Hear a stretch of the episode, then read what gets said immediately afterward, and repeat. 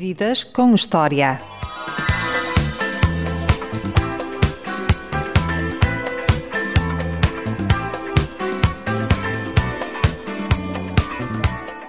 É uma sportinguista ferranha, gosta muito de animais, adora viajar e é uma das melhores radialistas de Portugal. Já sabe de quem estou a falar? Não me diga que ainda está com dúvidas. Dou-lhe uma dica: tem um sentido de humor mordaz. O quê? Ainda não chegou lá? Ok, pronto, dou-lhe mais uma dica. A palavra que define melhor a minha convidada é coragem. Olá, Joana Cruz, bem-vinda ao Vidas com História. Olá, muito obrigada. Sim, senhora. Portanto, estás uma no cravo, outra na ferradura, não é? Portanto, é mordaz, não é? Mas é corajosa. É isso? Acho que sim, acho que sim. Bom, está certo, está certo, está a valer, está a valer. Muito obrigada. Quero muito estar aqui e saber o que é que o Diogo tem para me perguntar e conversa é que, por onde é que isto vai porque a gente conheceu-se assim de máscara, não é? Isto É hoje em dia a gente conhece as pessoas só pelos olhos, é uma tristeza. Tu és leão no signo e no clube desportivo. Gostas Isso. mais de astrologia ou de futebol? Gosto mais da astrologia, mesmo assim, olha, queres ver? Confesso que hum, sou uma pessoa que acha muita piada a essas coisas, da astrologia e tudo mais. Ah, tem graça esta, esta questão de ser leoa de signo, leoa de clube, mas assim, no meu dia a dia, Está bem que o Sporting este ano então deu a maior das alegrias, mas talvez a, a- a questão da astrologia seja mais, mais presente na minha vida do que o futebol, confesso. Apesar de eu não saber dizer, ah, ler um mapa astral e tudo mais, mas sou, mas sou curiosa pelo mundo esotérico, sou sim senhor, confesso. E bate certo com a tua vida? Bate, bate forte o tambor, eu quero tica tica tica tica tá. E bate certo também, no sentido em que todos nós, para quem acredita nestas coisas, não é? Todos nós temos um, um mapa de vida num determinado sítio e local de nascimento e com uma série de parâmetros, que aquilo, a astrologia é todo um poço de, de coisas a explorar e, e, de facto nós, cada um tem a sua pegada e a astrologia não também não te diz o futuro, diz-te assim mais ou menos o teu potencial de vida e há, há ali coisas que são, que são muito, muito verdade, sim senhores, e são transversais, não é? Toda a gente sabe coisas relativamente a signos, que há coisas transversais, mas depois cada um tem a sua marca, isso sem dúvida que, que eu acredito que seja verdade. E como surgiu a tua paixão pelo Sporting? Olha, essa surge antes da astrologia, é verdade, sim senhores. Ah, surge muito cedo, a minha mãe sempre foi sportinguista, ah, cá em casa o meu pai era simpatizante dos vermelhos, não era assim grande aficionado. É uma pessoa com bom gosto. Ah, no fundo ele era, ele era um simpático porque ele gostava de toda a gente, estás a perceber? Pronto, tinha uma simpatia um bocadinho maior, mas o que ele gostava mesmo era de automóveis, não era de futebol, na verdade. E a minha mãe é que sempre foi sportinguista, não, não sei dizer porquê, e eu pensei, sim senhora, ah, parece-me uma boa escolha, uma boa cor, é exatamente essa que eu vou adotar. Hum, e portanto, ah, desde, desde sempre que me conheço, sempre fui Sporting, nunca fui daquelas pessoas que mudou de clube porque o, o clube ganhava ou perdia, e portanto sempre fui Sportinguista, que me lembro. Aos 42 anos, só viste o Sporting ser campeão nacional cinco vezes. Já tiveste Uhum. mais alegrias ou tristezas? Não, temos sempre alegrias, eh, porque uma pessoa, aliás, está escrito, não é? No lema do Sporting, há, há esforço, dedicação, devoção e glória, portanto, nós vamos vivendo com estes altos e baixos que são próprios da vida. Não se pode estar sempre a ganhar, não se pode estar sempre a perder, como também não.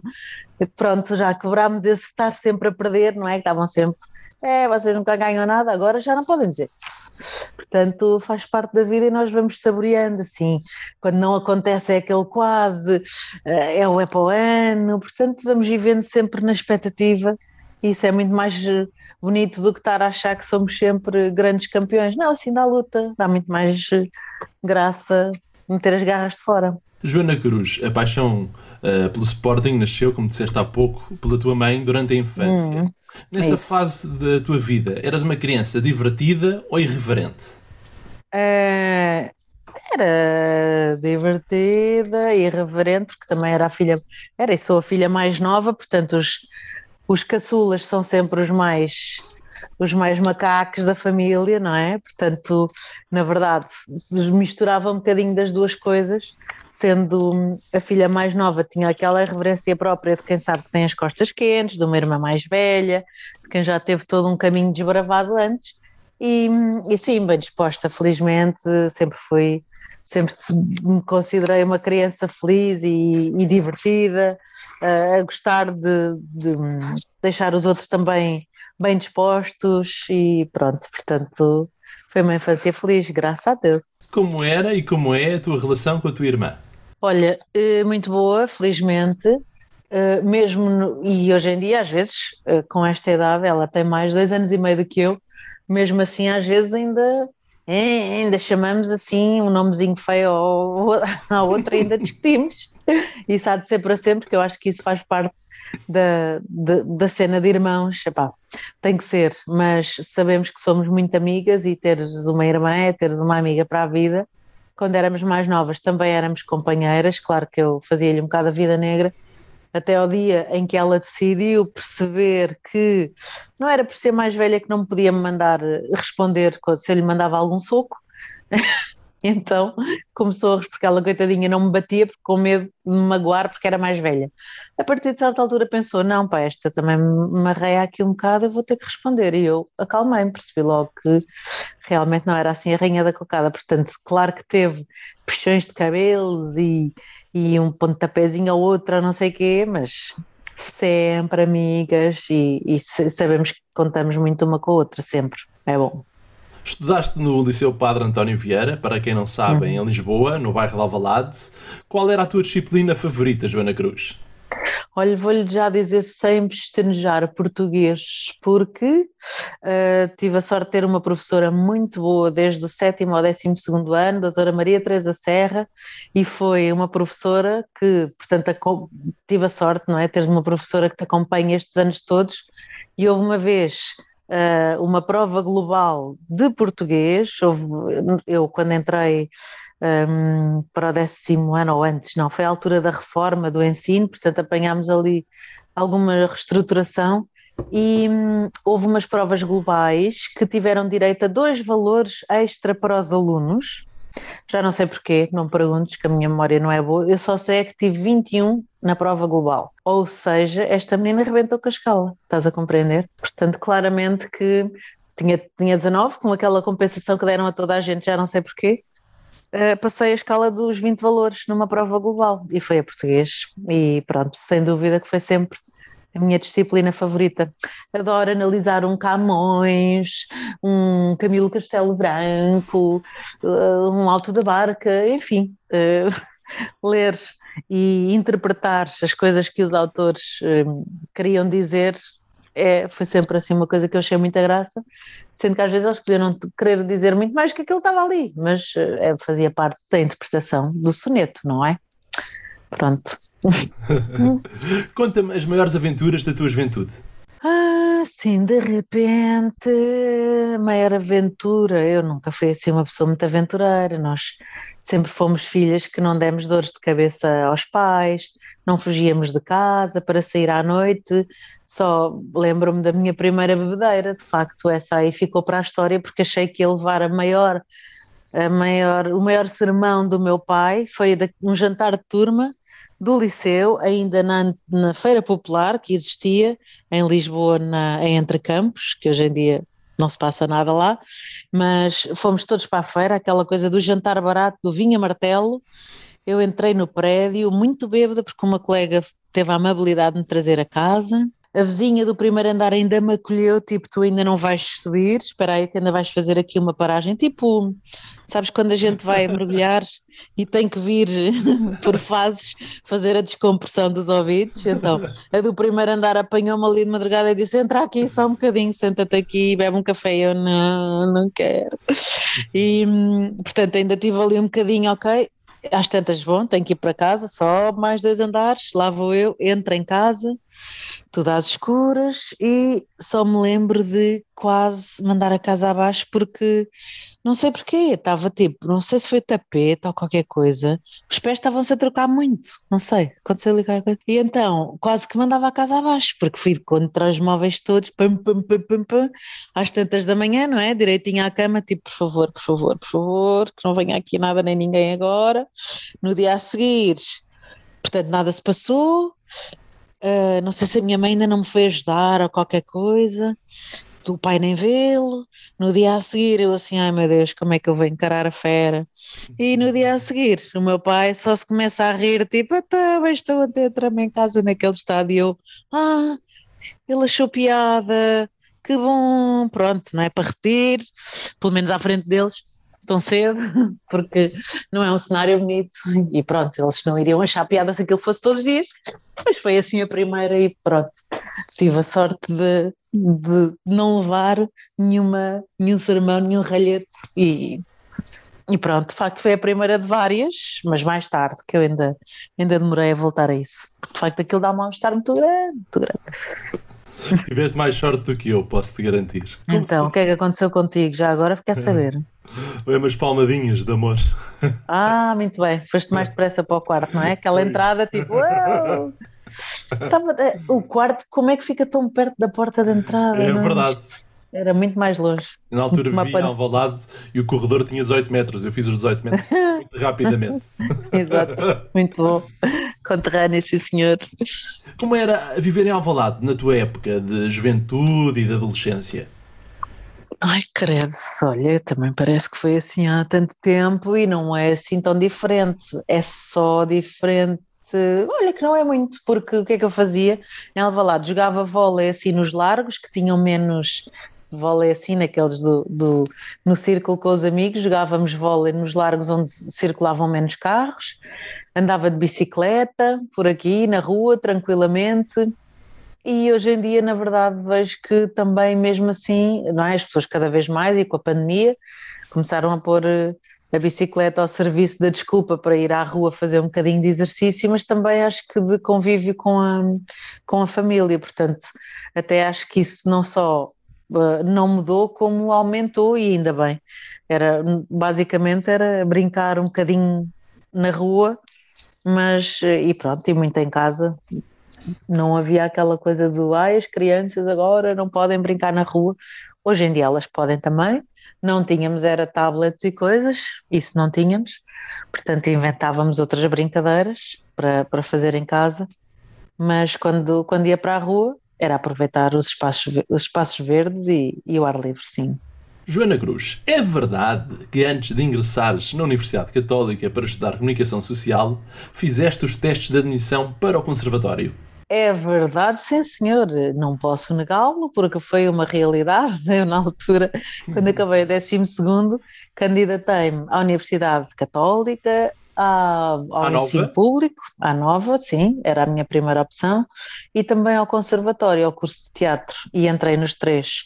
E, e fiquei tipo assim, oh, e agora para onde é que eu vou? Porque não é? é sempre bom termos um plano B, C, D, e de facto candidatei-me ao, conservatório, foi uma série de provas que prestei, ainda ali na, no bairro Alto, e hum, tinha sido uma carreira hum, eventualmente interessante, mas de facto a minha opção depois foi tirar comunicação social na Católica.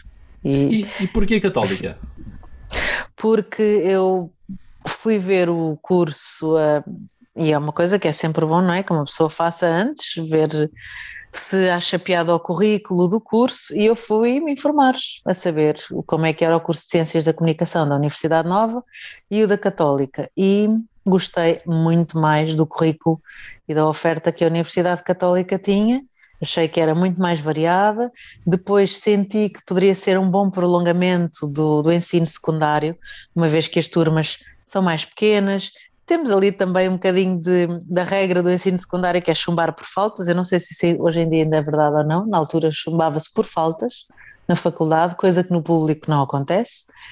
E pensei, bom, hum, são turmas mais pequenas, vai ser assim uma transição um bocadinho mais suave do secundário para o superior. o curso agrada-me muito mais o currículo e pronto, e os meus pais felizmente dando-me a possibilidade de, de tirar um curso numa privada, puseram-me à vontade e a minha opção foi, foi claríssima e não me arrependo nada porque gostei mesmo muito do curso e de, do, que, do que vivi.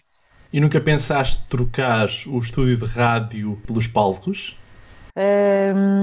Não, na verdade, trocar não. Uh, eventualmente, se brincasse, uh, qualquer coisa na representação era um extra, mas trocar, isso acho que não. Depois, o que é que nós vamos fazendo com o trabalho que faço, não é? Permite às vezes, e o que fiz mais em televisão acabou por ser, era uma personagem que eu tinha e brincava a personagem sarcástica e, e mazona e tudo mais, sendo que aquilo é uma personagem que se, de muitas que uma pessoa pode fazer, mas de facto foi essa que durante muitos anos ficou veiculada na televisão, mas um, abandonar tudo para representação ou coisa assim, não, eventualmente um dia dar uma perninha, brincar, também nunca me meti em coisas de teatro amador, por exemplo, não é? Que é uma possibilidade, nem todos temos que ser profissionais e atores de novelas e cinema e profissionais, mas quem sabe um dia brincar a uma coisa dessas um bocadinho mais a sério, nunca se sabe. E lembras-te do dia em que viste um anúncio de jornal a pedir pessoas para uma rádio? É, não me lembro do dia porque a minha memória é muito má, mas lembro-me mas lembro-me dessa época, claro. Foi na altura uh, ali em 97, 98, eu estava na faculdade e hum, há um anúncio muito invasivo no jornal para castings, para rádio, não se percebia bem o que é que aquilo era. Sabíamos que era ali na mítica Rua Ivans 14, no edifício da Rádio Renascença, e lá fui eu fazer uma série de testes um, para aquilo que não se sabia que viria a ser depois, em setembro de 98, a abertura da Mega FM. Portanto, eu candidatei-me, passei por uma série de provas, um, uma série de tempo de espera e comecei a fazer rádio na, na Mega FM, agora Mega Hits, que era a rádio então mais jovem, e é, do grupo Renascença Multimédia. E, e foi assim que comecei a fazer rádio, pela mão do Pedro Tujal, que foi quem criou este, esta Portugal. rádio. Ora bem, Pedro Tujal a acordar Portugal na RFM e a Mega foi, uh, foi a filhinha dele, o projeto bebê dele para, para o grupo, para tocar ali a faixa etária dos 15, 25. É na Universidade Católica que descobres o gosto pela rádio? Uh, pois, foi, exatamente, acabou por ser. Eu estava, portanto, eu sabia que na, quando ia para a faculdade o que eu gostava eventualmente era rádio e televisão. A imprensa escrita nunca me tinha puxado muito para aí. Portanto, eu sabia que alguma coisa eventualmente seria, mas enfim, a pessoa vai fazendo a sua vida e foi no segundo ano, quando estava na transição para o terceiro, na altura os cursos ainda eram cinco, uh, fiz quando começo em setembro de 98, estou a ir para o terceiro ano da faculdade e a começar também na Mega FM. Portanto, a rádio foi assim, estava eu com 19 aninhos, nos primórdios de tudo. Quais são as melhores recordações que tu tens da Católica? Olha, as amigas, uh, eu não era muito pessoa de ficar no bar a jogar as cartas em vez de ir às aulas. Aliás, achava isso uma perfeita. Porque há muita gente que é assim, não é? Vai para, vai para a faculdade para, para, ficar no bar, ou fica nos matreques, ou fica a jogar as cartas. É o chamado turismo fica... universitário. Com certeza, não. Eu ia lá para fazer o que ia fazer, até porque. Não, e fazia imensa confusão, pessoal, que às 8 da manhã e depois, para, para ter aula, entusiasmavam-se no cafezinho antes da aula e ficavam no bar e não iam à aula. Eu pensava, como assim eu ter-me levantado da cama para ficar no bar? Não vai acontecer. Portanto, o que recordo mesmo são as amigas nos intervalos, as amigas, os trabalhos de grupo que não apetecia nada fazer, mas que era muito bom para a gente se encontrar e fumar cigarro. Uh, depois os professores também, enfim, foi uma série sempre respeitei muito os professores e, e acho que é uma é das classes que mais deve ser respeitada porque são tão, tão importantes para a nossa sociedade e, e claro que há professores melhores, professores piores, professores com os quais nós identificamos e há alguns que hoje em dia ainda falo com eles e, e portanto o, o ensino diversificado que me, que me ficou e, e, e, o convívio com os colegas, isso, isso foi. E ainda hoje tenho o grupo das gajas bem boas, que somos quatro ou cinco que ficámos desde 96, 2001, que é o nosso, nosso in-out do curso. Joana Cruz, por falar em gajas boas, palavras tuas, ah. não são minhas. Hum. Na altura, eras uma rapariga namoradeira ou bastante recatada? Ah, eu andava, eu era namoradeira, mas de um homem só. Eu, eu tinha, tinha namorados relações longas e, e pronto, relações longas e únicas, não era cá dessas. Tu estás para aí a dizer, insinuar coisas malandras. Eu não disse não. nada, não disse. mas pronto, quem, quem está livre, está livre de fazer o que lhe apetece. Quem não está, aí não senhora, mas. Uh, era, sempre foi pessoa de ter longos namoros. Pronto, uma pessoa com estabilidade, no fundo.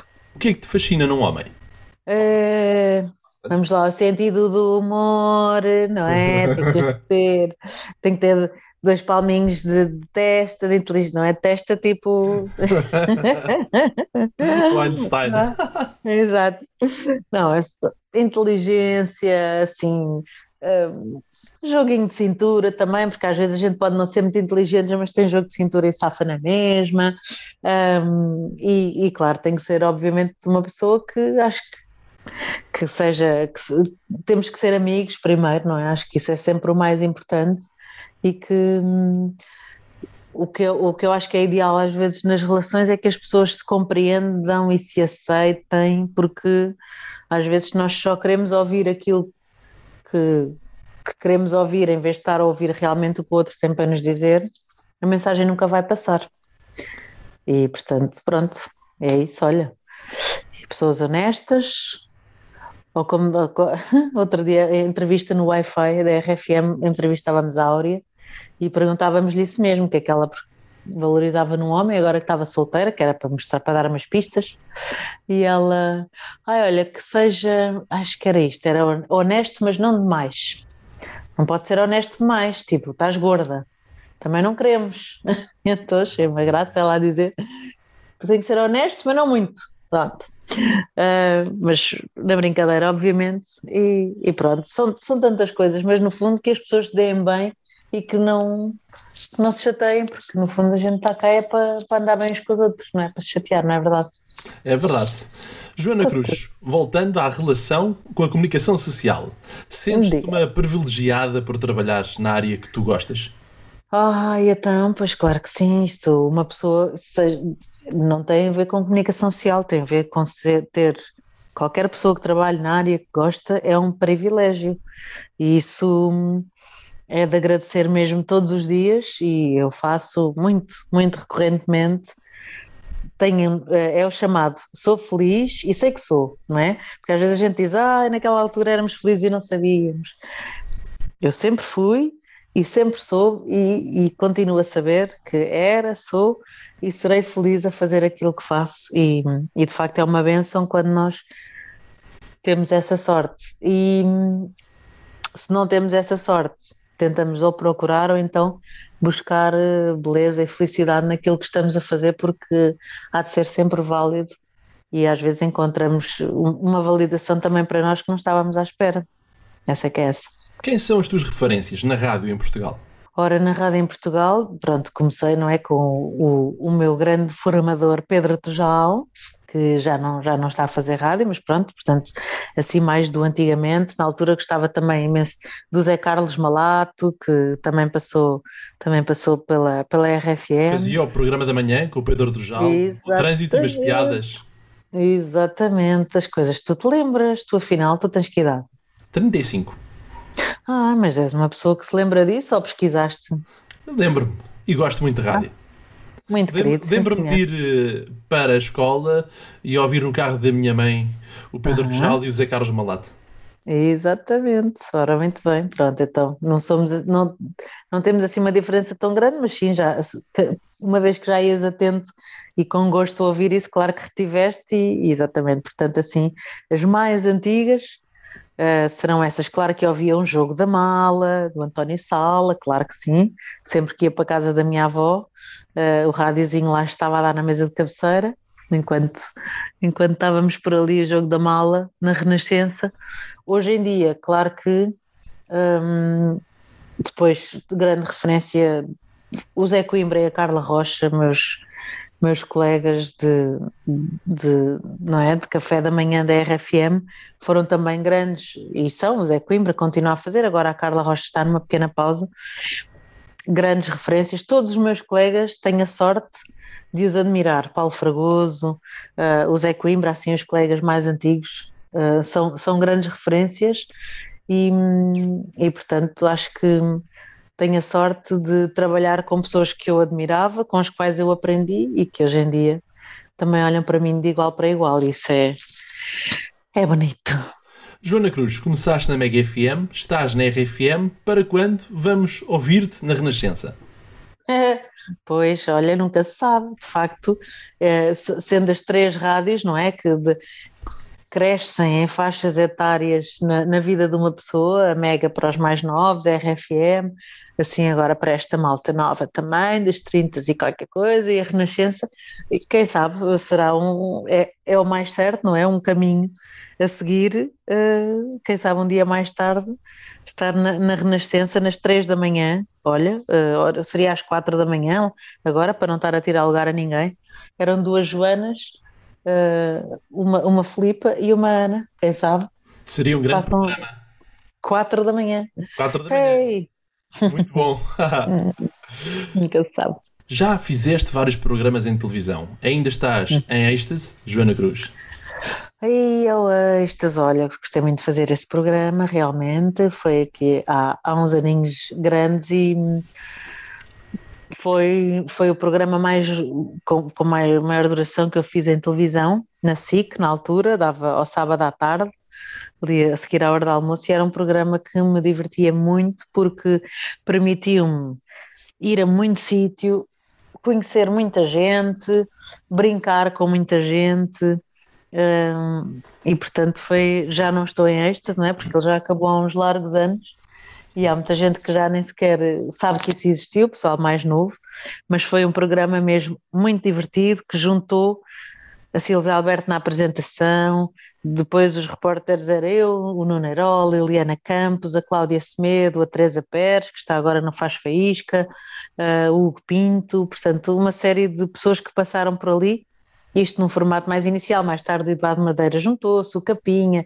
as Manas Teves Cardoso, a Ana Rita Clara, depois eh, muita gente já passou, acabou por passar por esse programa e deixa-nos muitas saudades porque nós divertíamos muito a fazer as neiras nos eventos e, e as pessoas acabavam por, no início estranharam-nos, mas depois entranharam.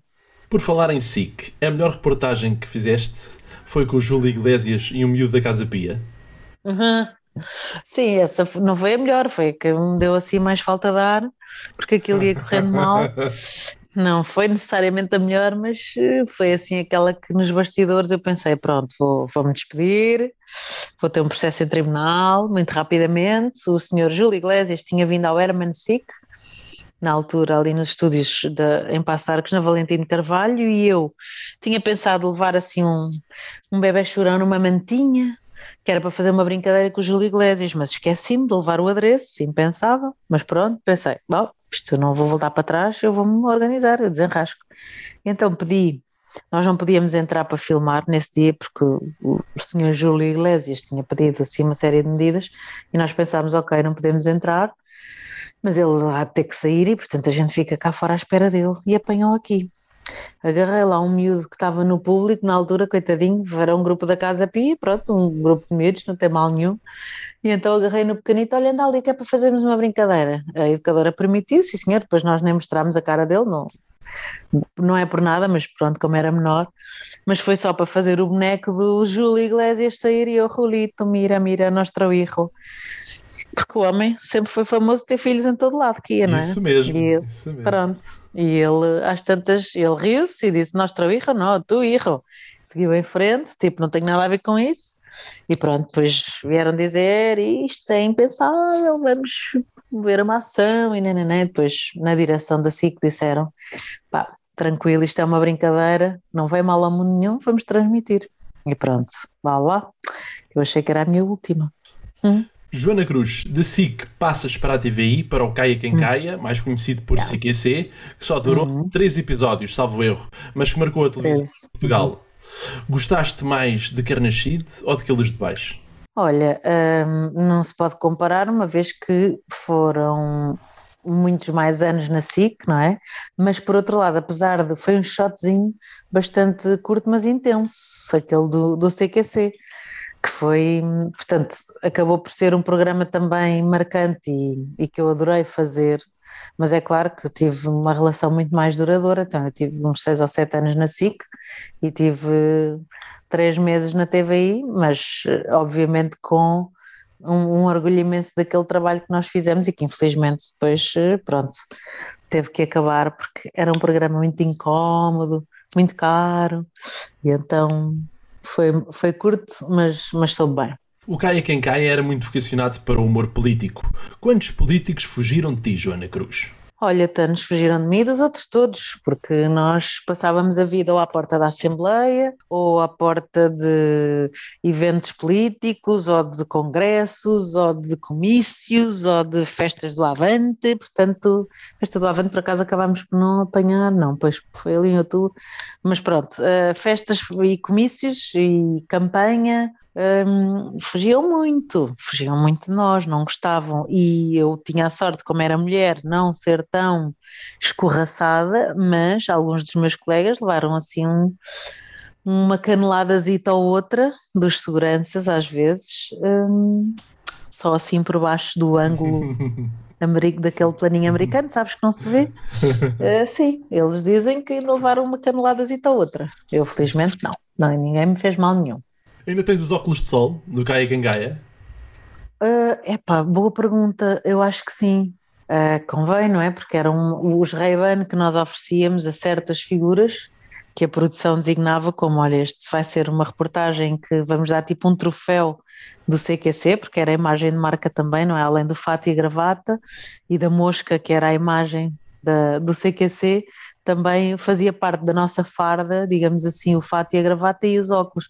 E portanto, às vezes havia figuras às quais nós oferecíamos uns verdadeiros Ray-Ban e eu não me lembro se por acaso ainda tenho os meus guardadinhos ou não. Eu acho que sim. Agora que falas disso, tenho que ir à procura deles, porque de facto é uma relíquia. Joana Cruz, fazer uma reportagem com o Hugo Chaves foi um dos momentos altos da tua carreira?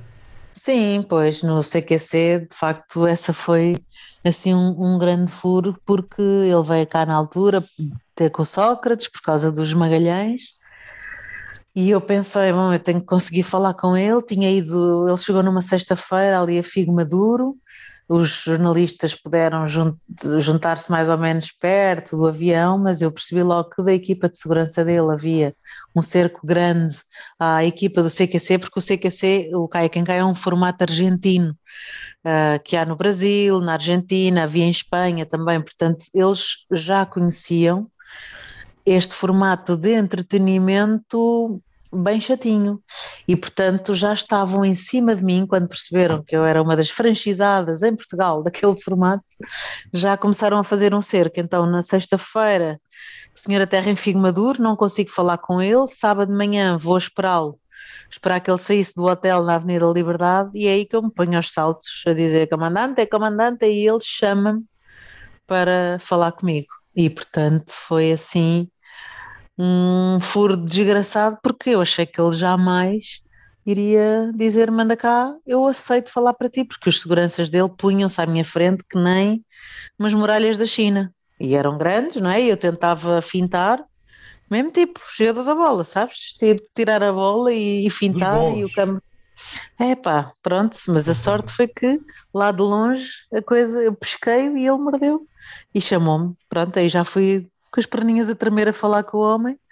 Uh, ainda fomos a, depois ter, ter com eles à Expo, porque ele foi fazer lá uma visita qualquer com o Sócrates, e é aí que eu o interpelo e convidamos toda a gente a ver o que é que se passa alguns no YouTube, porque isso está por lá. É verdade, procurem. Joana Cruz, tu saíste da TVI e foste para o canal Q, fazer o Inimigo Público. Para quem não sabe, é o suplemento de sátira do Jornal Público. Como foi essa experiência? Olha, foi muito giro porque o canal que é um canal muito familiar e, e com, com imenso pessoal talentoso, apesar de não, é, não ter a visibilidade de um canal grande, mas foi, foi muito giro, adorei as pessoas com quem trabalhei lá, desde toda a gente se mal entravas na porta, desde quem fazia a produção, o secretariado, a maquilhagem, os guiões, Uh, adorei, adorei trabalhar no canal, no canal Q e portanto foi assim, era uma, uma coisinha muito, muito levezinha na minha vida, porque eu ia lá só uma vez por semana e, e foi, foi muito giro. E, e mesmo assim ainda foi uma experiência que ainda durou uns aninhos. Recordo com saudade. E o programa que gostavas de fazer na televisão, Joana Cruz? Olha, uh, não sei bem dizer se acharia piada a fazer um daytime, se acharia piada a fazer um magazine, eh, uma coisa rápida, se uma coisa tipo 5 para a meia-noite. Hum, há assim alguns, alguns formatos que, nos quais eu acho que, que iria, que iria ser feliz. Eu acho que sim, eu acho que ias resultar muito bem nesses formatos. Televisão ou rádio? Ai, gostas mais do papel da mamã? Não podes fazer essas perguntas. Ou então podes pôr a música do Marco Paulo. Eu tenho dois amores.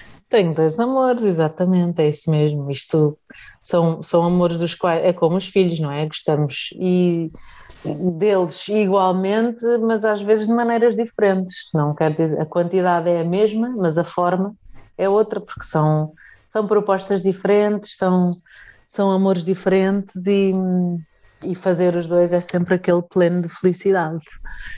Por falar em felicidade, vamos mudar o rumo da entrevista. Eu no início disse que tu eras uma mulher coragem e não foi por acaso. Tu foste perseguida por um stalker. Para quem não sabe, é uma pessoa que persegue outra fazendo várias ameaças. Durante vários anos ficaste aliviada quando essa pessoa foi condenada a 5 anos de prisão.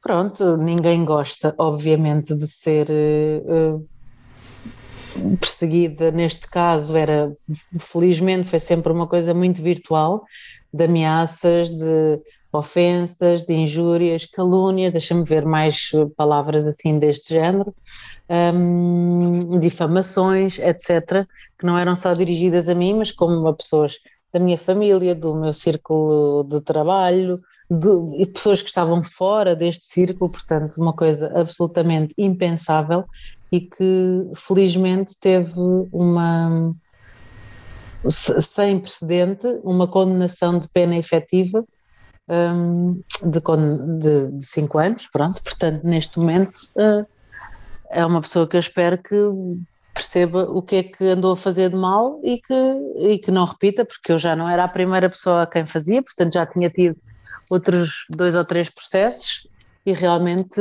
isso ditou que houvesse uma justiça a ser feita. Enfim, durou, durou, levou algum tempo, mas quando foi, foi implacável.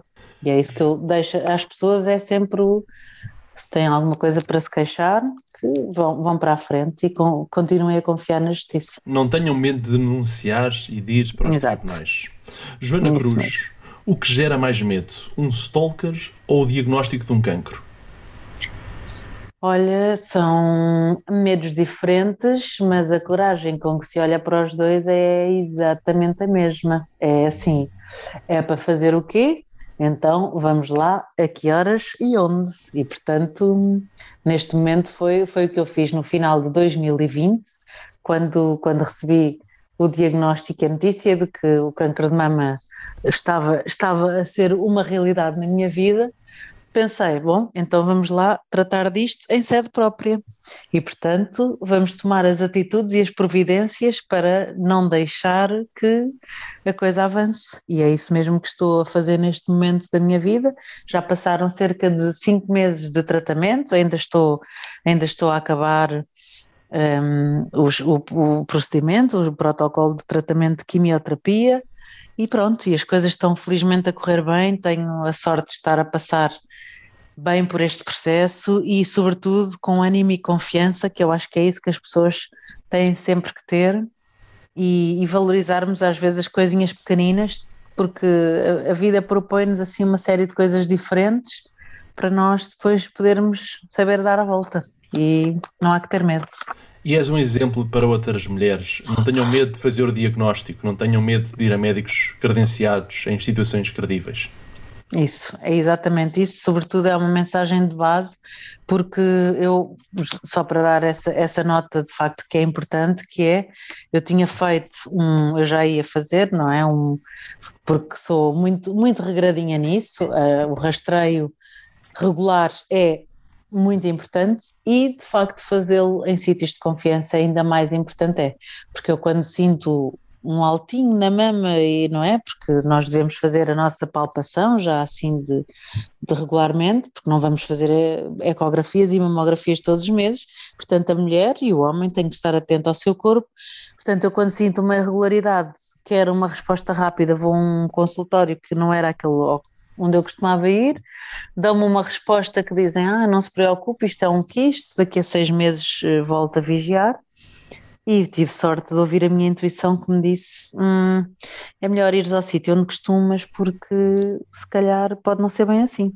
E de facto, quando eu repito o exame, uh, o diagnóstico não foi de todo o mesmo. Não quero imaginar a diferença que seria voltar lá seis meses depois e, portanto, alerto sempre para um rastreio que se faça, não só a nós próprios, como também um, exames médicos regulares e em sítios de facto como deve ser, que é para não correr riscos de. Estamos sempre sujeitos a algum erro médico, isso enfim, mas minimizar isso ao máximo é sempre o ideal. Joana Cruz, falando de coisas boas, qual vai ser a tua próxima viagem? Ai, tu não fales disso, que eu fico muito nervosa, que eu sou uma pessoa que gosta muito de viajar. Eu sei, eu sei. E, que já está a pensar. É assim, eu para já o que te digo é: tenho uma viagem a Praga adiada desde, o, desde a Páscoa do ano passado, que deu direito àquele voucherzinho do hotel, que está a valer um ano, há aquele voucher do voo, nananã, portanto, tenho um, um, um check para fazer em Praga que era na Páscoa do ano passado, com a pandemia não deu, portanto está adiado. Mas eu já disse que eu no fim de ano queria muito, na, na passagem de ano de 21 para 22, gostava muito de estar com os pezinhos de molho numa aguinha quente, e não é numa bacia, é mesmo num mar caldoso, com uma caipirinha na mão e um sambinha no pé. Portanto, muito vamos bom, lá ver. Em, Ainda não decidi porque deixa-me ver como é que a coisa vai rolar, mas que há de ser há, porque viajar é das melhores coisas da vida para mim. Quais foram os destinos que mais gostaste de conhecer, Joana? Oh, pá, isso felizmente já tenho a sorte de ter ido a alguns sítios que gostei, pelos quais gostei muito de passar. Fiz uma viagem à Tailândia que foi, ainda não foi a Tailândia, não é? Que toda a gente fala das, das ilhas paradisíacas, fui mesmo só a, uh, Chiang Mai, Chiang Rai e também. Um, ai, caraças agora. Credo, menina. Outra terra, com o nome Capital. bonito, Bangkok. Porra, por amor de Deus. Credo. Então estava só aqui, a Tailândia, Tailândia, Chiang Mai, Chiang Rai, Bangkok, com certeza. Disseste as difíceis. Sim, exato. Menina. Pronto, e então, Bangkok adorei, adorei sim senhora, portanto o Oriente fascina sempre, Bali também gostei muito, não foi curiosamente daqueles destinos que eu dissesse, porque há muita gente que fica Bali, ai volto aqui, tipo sempre, para mim está visto, agora vou ver outras coisas e já cá passo.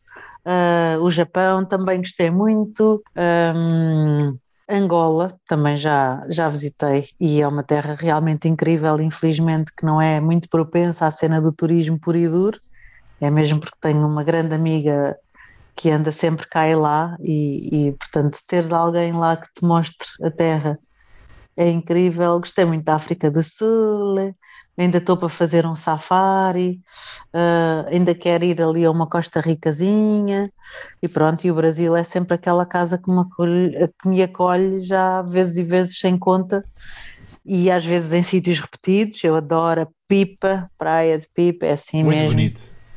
Do coração. Amo a pipa, mas ao fim de três vezes pensei, eu tenho que começar a variar. mas pronto, ir a, se eu conseguir ir ao Rio ou a São Paulo e depois ir passear a outros sítios, que há tanta coisa naquele país tão grande, já é bom. Gosto de passar pelo Rio ou por São Paulo, mas depois visitar outras coisas novas. Joana. Cruz, a viagem do casamento e da maternidade é um destino que sonhas descobrir? A viagem do casamento. e- Olha, ainda não sei.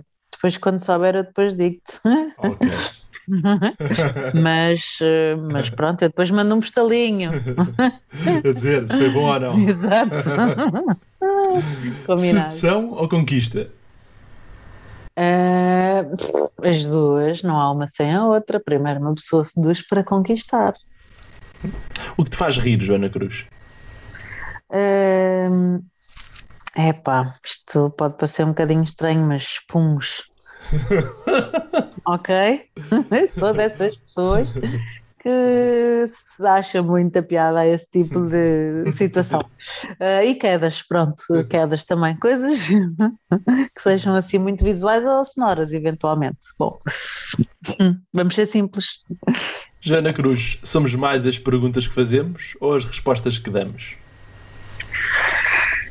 Epá, agora estás com uma filosofia muito grande. Tu és jornalista, tu estudaste comunicação, tu sabes responder a Pois, esta. eu sou, eu sou mais de fazer perguntas. A chatice é que às vezes não tens respostas. E depois, para que é que te serve teres feito a pergunta, não é? O ideal Uhum. é encontrarmos aqui um equilíbrio e, e é isso que eu desejo para toda a gente.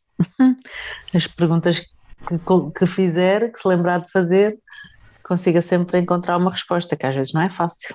Estamos a terminar a nossa entrevista. Vamos a uma rúbrica que tem nome de uma música do Rui Veloso, escrita por Carlos T. Direto à cabeça. A primeira coisa que eu disser, tu dizes aquilo que vier à cabeça. Pode ser? Yes, combinado. Uma cor. Amarelo, Um animal. cão, Um filme. Pulp Fiction, Prato favorito. cozida à portuguesa. Um perfume. Eh, é o que eu uso agora, adoro. Decadence, Marc Jacobs. Um sonho por realizar. Eh, viajar mais ainda. Completa a seguinte frase para terminar a nossa entrevista. A vida é. É la vida, é. Isto é uma musiquinha. A vida é para se viver, sem perder tempo.